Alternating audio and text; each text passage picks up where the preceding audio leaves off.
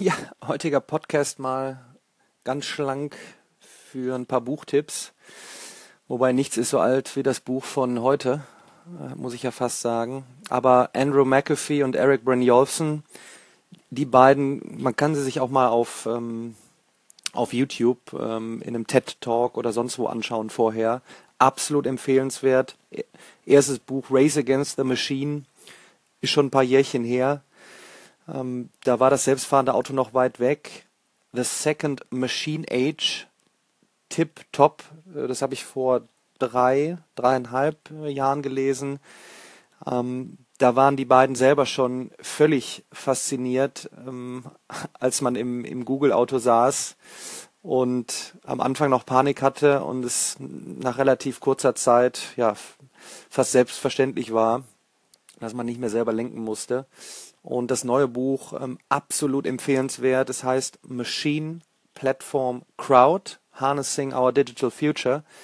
Ähm, es fängt natürlich mit dem Spiel Go an und wie ähm, Google DeepMind mit AlphaGo die besten Spieler zerpflückt hat. Ähm, es wird wirklich tipptopp darauf eingeleitet, was es jetzt heißt, Daten zu erheben und welche, welche Power-Maschinen haben, was Machine Learning äh, nun für einen Anteil äh, spielt in dem gesamten Ökosystem, was für Plattformen sich dann eben bilden, was die Crowd damit zu tun hat, wie ich ja wirklich in, in kurzer Zeit agil zusammenkommen kann zum Lernen, zum Arbeiten und wie das eben die komplette Arbeitswelt und Lernwelt ähm, verändert.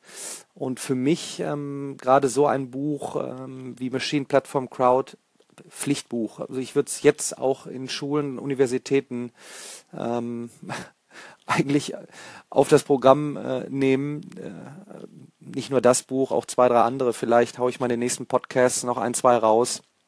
Ähm, man bekommt einfach ein Verständnis, weil ich glaube, wir sind praktisch wie in der Aufklärungszeit ich habe das ja oft angesprochen, wir sind in der Exponentialkurve an dem Punkt, wo jetzt die Luzi richtig abgeht. Und ich glaube, das ist das Problem, warum viele es nicht wahrhaben wollen, es vielleicht aber auch nicht, noch nicht aufnehmen können. Wir gehen ja von Linear Thinkers, also Lineardenkern, Denkern zu Exponential Thinkers. Ne? Also wir müssen exponentiell denken. In immer kürzeren Zeitabständen verändern sich immer mehr Sachen. Und das ist einfach nicht schlimm. Ähm, viele schreien ja, oh, es geht immer alles schneller. Es ist einfach eine neue Art, ähm, wie wir ähm, uns zurechtfinden müssen beim Lernen, beim Arbeiten. Ja, also nicht mehr so, wir haben den Abschluss und jetzt ne, 40 Jahre immer das Gleiche.